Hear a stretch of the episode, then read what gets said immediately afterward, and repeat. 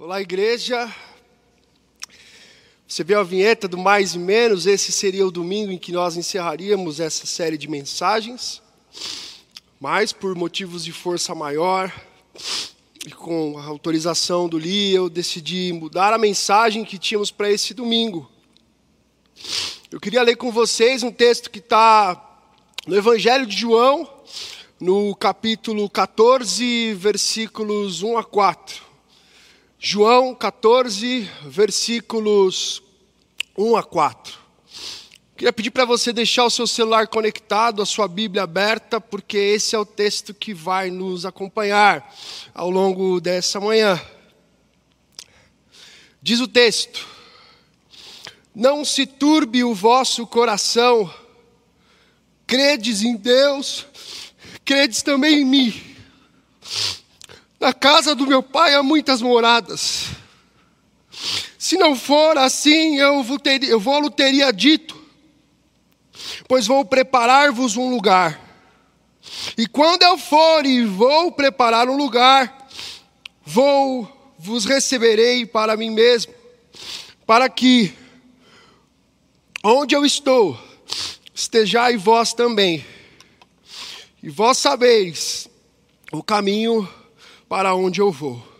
Senhor, essa é a tua palavra. Que o Senhor fale conosco nessa manhã. Que o Senhor console o nosso coração nessa manhã e que a tua palavra seja instrumento de refrigério para nós que estamos em casa nesse dia. Hoje é um dia muito difícil para estar aqui pregando essa mensagem para vocês. É um final de semana, um domingo onde a nova geração está enlutada. Após uma sexta-feira de muita oração, de muito clamor, de muitos pensamentos favoráveis, nós recebemos a notícia que estávamos clamando para que não chegasse. Às 19 horas da sexta-feira, eu recebo no meu celular a notícia de que a Gabriela Nunes, uma jovem de 22 anos da nossa igreja, extremamente comprometida com essa comunidade, ela faleceu, ela não resistiu aos tratamentos propostos pelos médicos naquela questão. Naquele momento eu estava no meu carro e quando eu recebi aquela mensagem, no mesmo instante começou a cair um pé d'água uma chuva muito forte, uma turbulência fora do carro, com ventos, com água, com trânsito, com buzina.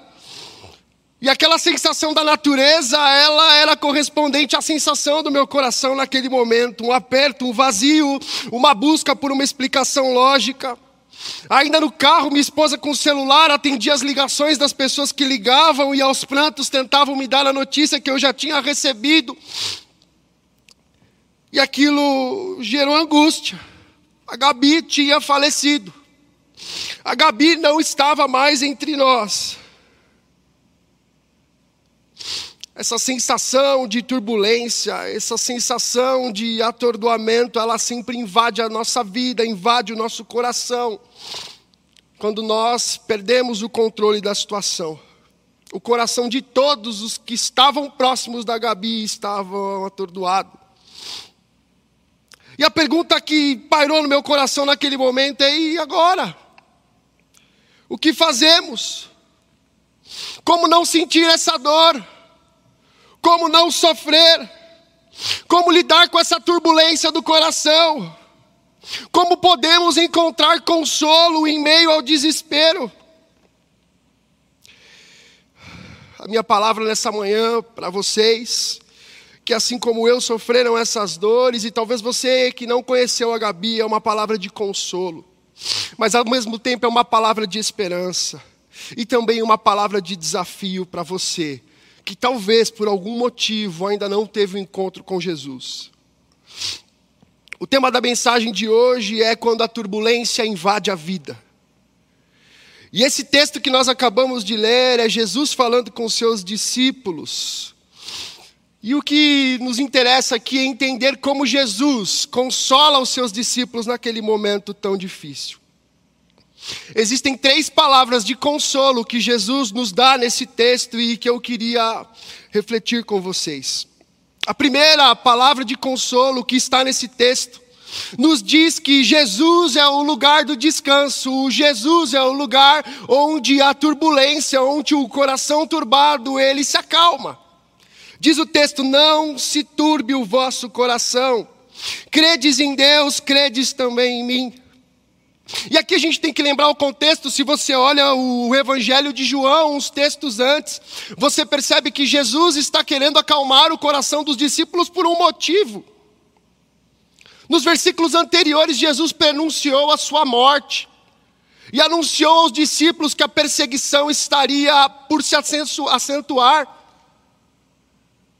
Para piorar a situação, Jesus anuncia que um entre aqueles que comiam com ele naquele dia o trairia. E um daqueles que se diziam o que mais amava o Cristo o negaria. Pairava no coração dos discípulos naquele dia uma sensação de morte, um sentimento de falta de chão, um sentimento de atordoamento, um sentimento de aflição. Era isso que perturbava o coração dos discípulos, eles não sabiam o que fazer, para onde ir, o que fazer. Pedro, no capítulo anterior, diz: Onde você vai, Senhor? Aí eu quero ir junto. E Jesus diz: Para onde eu vou, você não pode ir agora. É isso.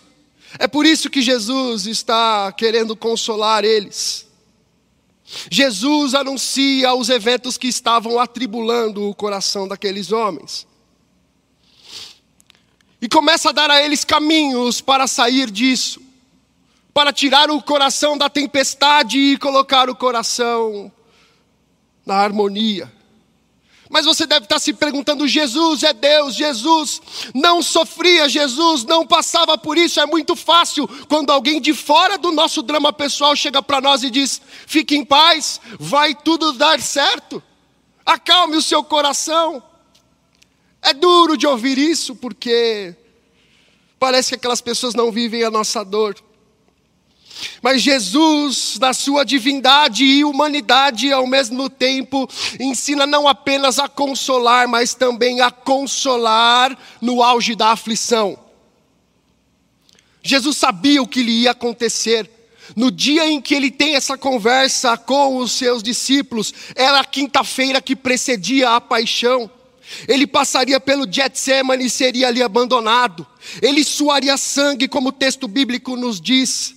Ele receberia a traição do Judas, a negação de, de Pedro, e seria preso e martirizado da pior maneira possível.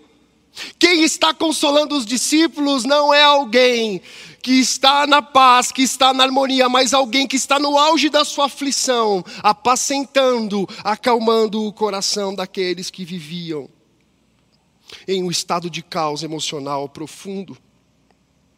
Jesus ensinou os seus discípulos que a fé no Pai seria a fé também nele.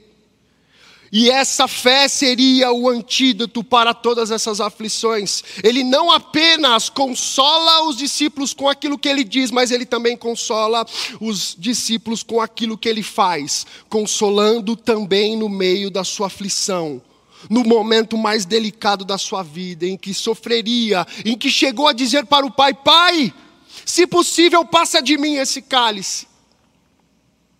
Jesus nos ensina que o antídoto para qualquer turbulência é a fé nele. Jesus, a primeira palavra de conforto que ele nos dá é que Jesus é o nosso lugar de descanso em meio à tribulação em meio à turbulência.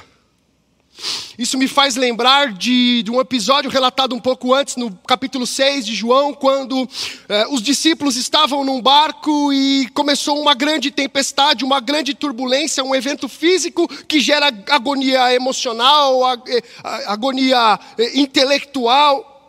E no meio dessa tempestade, dessa turbulência, Jesus começa a caminhar em direção do barco, andando sobre as águas. E do meio da tempestade, Jesus diz para Pedro: Pedro, venha comigo. Pedro, ande sobre as águas. Naquele momento, dois caminhos se colocaram diante de Pedro. Ou eu foco em Jesus e as turbulências parecerão muito menores do que são, ou eu foco nas turbulências e perco o foco de Jesus.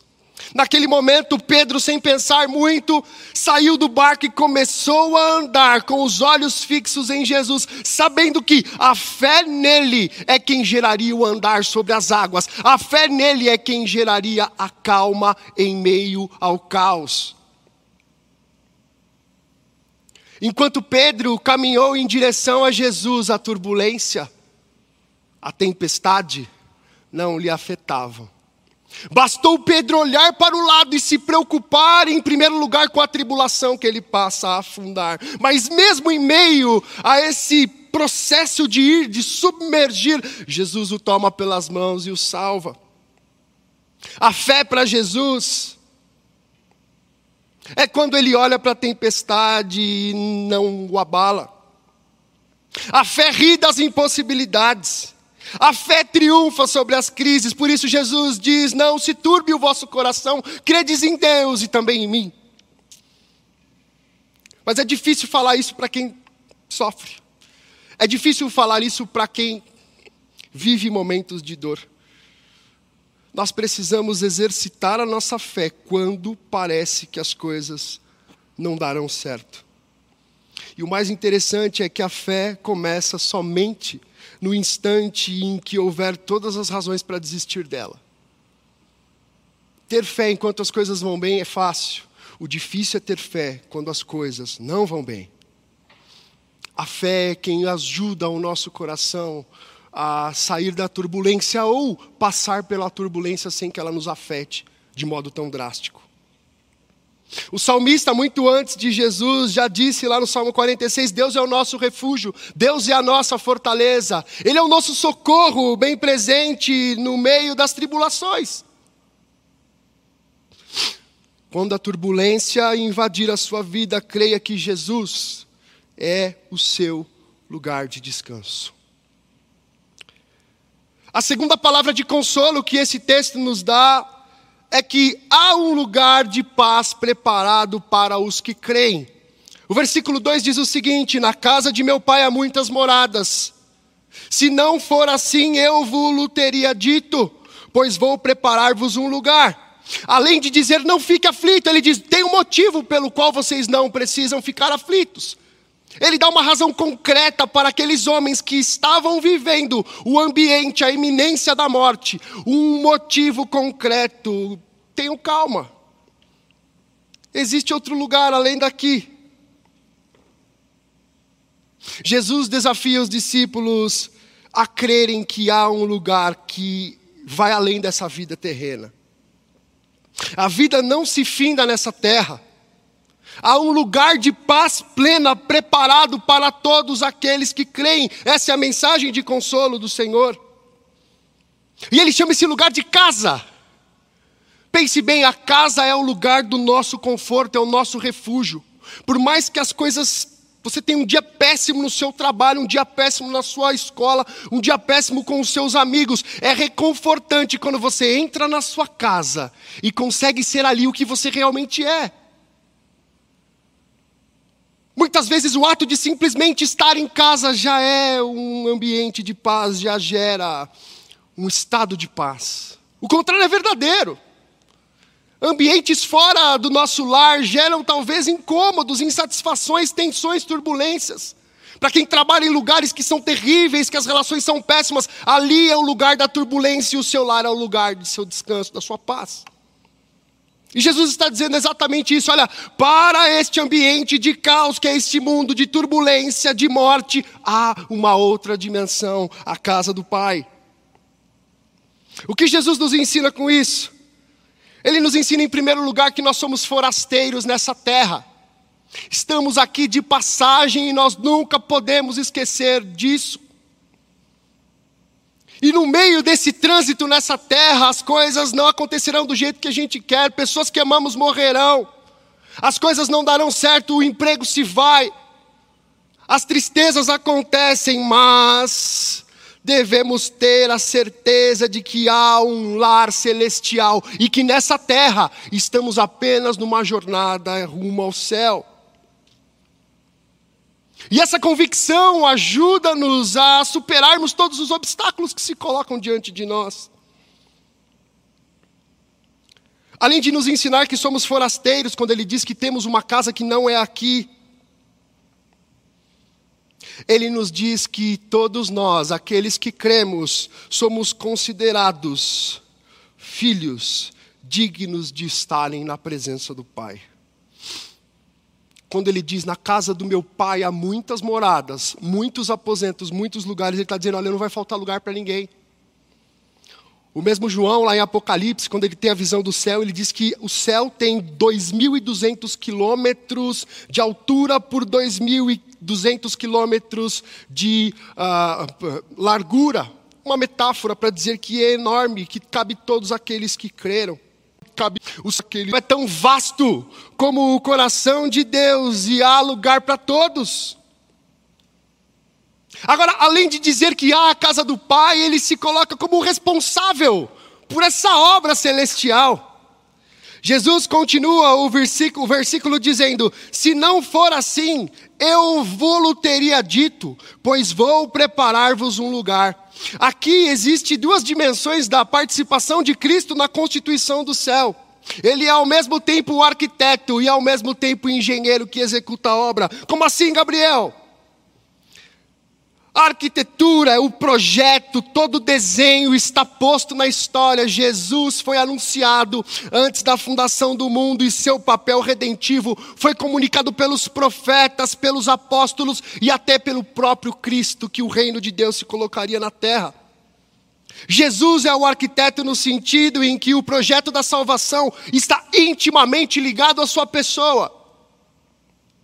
Mas não para por aí, ele vai garantir a palavra: olha, eu disse. Se não fosse assim, eu não falaria nada. A minha palavra é palavra de fé, esse projeto é real. Mas além disso, ele diz: olha, além de ter o projeto, existe o lugar. Pois eu vou preparar-vos um lugar. E aqui a gente precisa entender que Jesus não está, não está dizendo que vai morrer, ressuscitar, vai para o céu e vai começar a construir cada um dos aposentos do céu. Ele está dizendo: olha, a minha morte de cruz o meu sangue vertido por vocês é a obra que constrói esta habitação de muitas moradas. O engenheiro e o arquiteto. O projeto de salvação encarnado e ao mesmo tempo aquele que dá a dimensão da realidade celestial. Por intermédio de Cristo nós temos acesso à casa do Pai. Lugar onde não haverá mais choro, lugar onde não haverá mais dor, lugar onde não haverá mais luto, lugar onde não haverá mais doença, tristeza, é o lugar da plena paz. Por isso os corações não estão atordoados. Quando a turbulência invadir a sua vida, não se esqueça que você é um forasteiro, que há um lugar de paz preparado para aqueles que creem.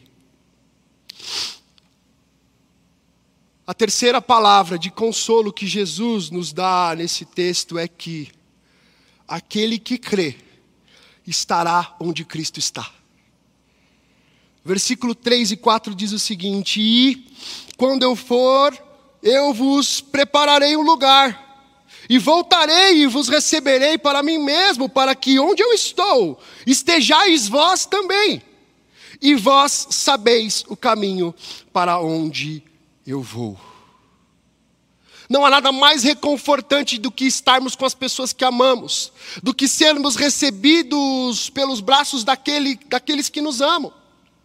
Não há nada mais reconfortante do que um filho, depois de um dia difícil de escola, chegar e receber um abraço do pai, aquela janta gostosa da sua mãe. E Jesus está nos trazendo essa dimensão. Eu falei assim: olha, eu vou estar com vocês. Aquele que crer em mim estará comigo. Estar com Cristo é o nosso bem maior. Só que nesse texto ele diz que além de morrer, ir ao céu e receber aqueles que morreram nele, que ele voltaria. Nós esquecemos dessa dimensão, Jesus está voltando. Hoje, mais perto do que ontem, estamos do retorno de Cristo. Amanhã estaremos mais perto do que hoje. Jesus está voltando. Mas nós vivemos como se isso não fosse uma verdade. Criamos projetos de décadas, criamos projetos para os séculos, para os filhos, para os netos, mas nós esquecemos que Jesus está voltando. Jesus está voltando para nos buscar. A vida que a gente vive nessa terra não se finda aqui. Há uma dimensão celestial. E ele diz que, olha, aqueles que morreram estarão comigo, mas aqueles que não morreram também, um dia eu os voltarei para os buscar. Jesus está voltando. Jesus está voltando. Jesus está voltando. Jesus está voltando. A dimensão dessa vida nos prova que Jesus está voltando. É tempo de nos voltarmos para Cristo, de nos arrependermos e de pensar que Jesus está voltando.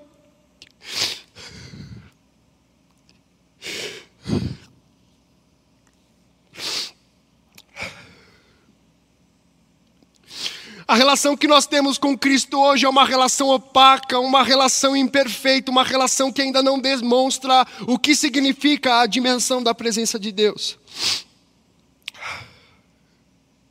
Nós conhecemos apenas em parte o que significa estar na presença de Deus. Mas a gente tem que lembrar que, apesar de todas as nossas imperfeições, nós devemos ansiar pela volta de Cristo.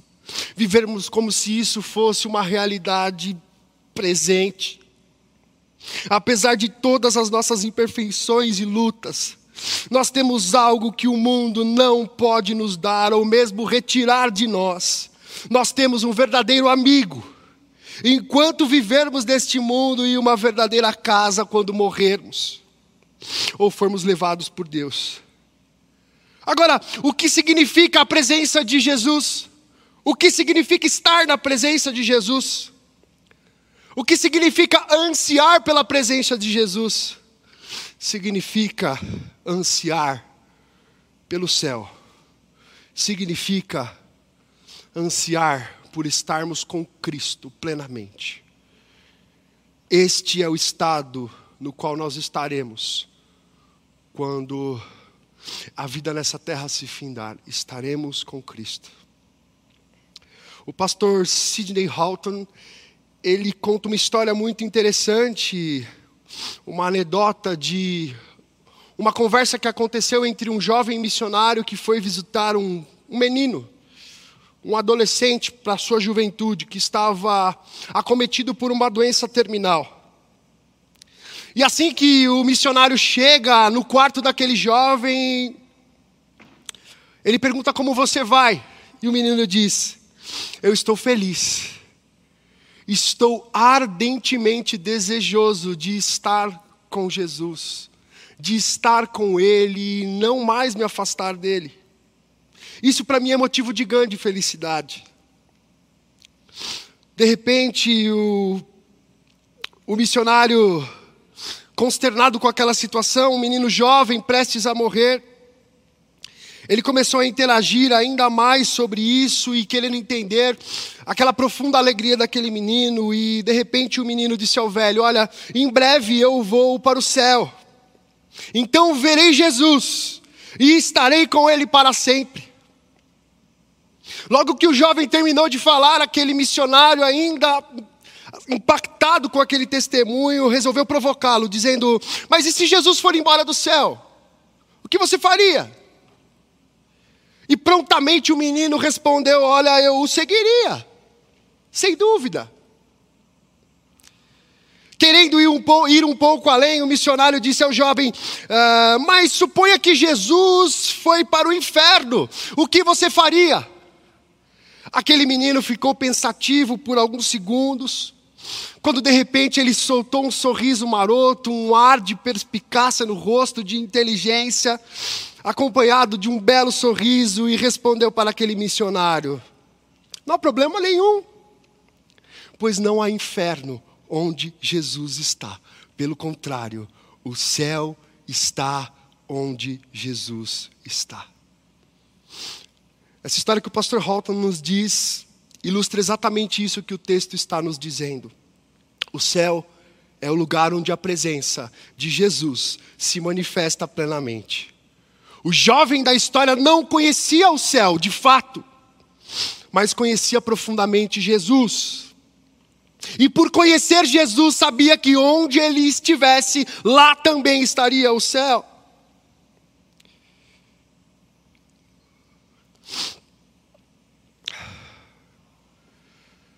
Tá, Gabriel, mas e que mais que esse texto nos ensina?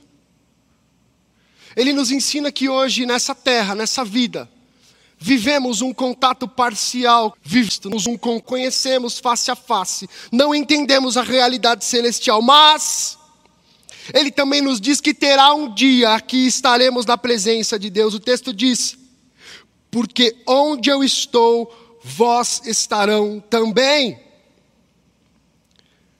Essa realidade que conhecemos da presença de Jesus do céu é só parcial, mas um dia ela também será integral. É interessante que o texto diz o seguinte: olha, e vós sabeis o caminho para onde eu vou, versículo 4. E a palavra que João usa aqui ela é muito interessante para saber ou conhecer, depende da sua tradução. No texto original, a ideia que a palavra carrega é a ideia de alguém que viu algo de alguém que pensou nesse algo que viu e gerou um conhecimento espiritual acerca daquilo que ele viu. Os discípulos andaram num, no caminho com Cristo e perceberam no caminho com Cristo que Cristo era o caminho. Eles perceberam que onde Cristo estava, a dimensão da turbulência, da morte, da tristeza, da enfermidade se findava. Jesus curava os mortos, Jesus é, ressuscitava os mortos, Jesus curava os feridos. Jesus lavava os pecados de quem era considerado pela sociedade imperdoável. Jesus está dizendo: olha, vocês sabem o caminho.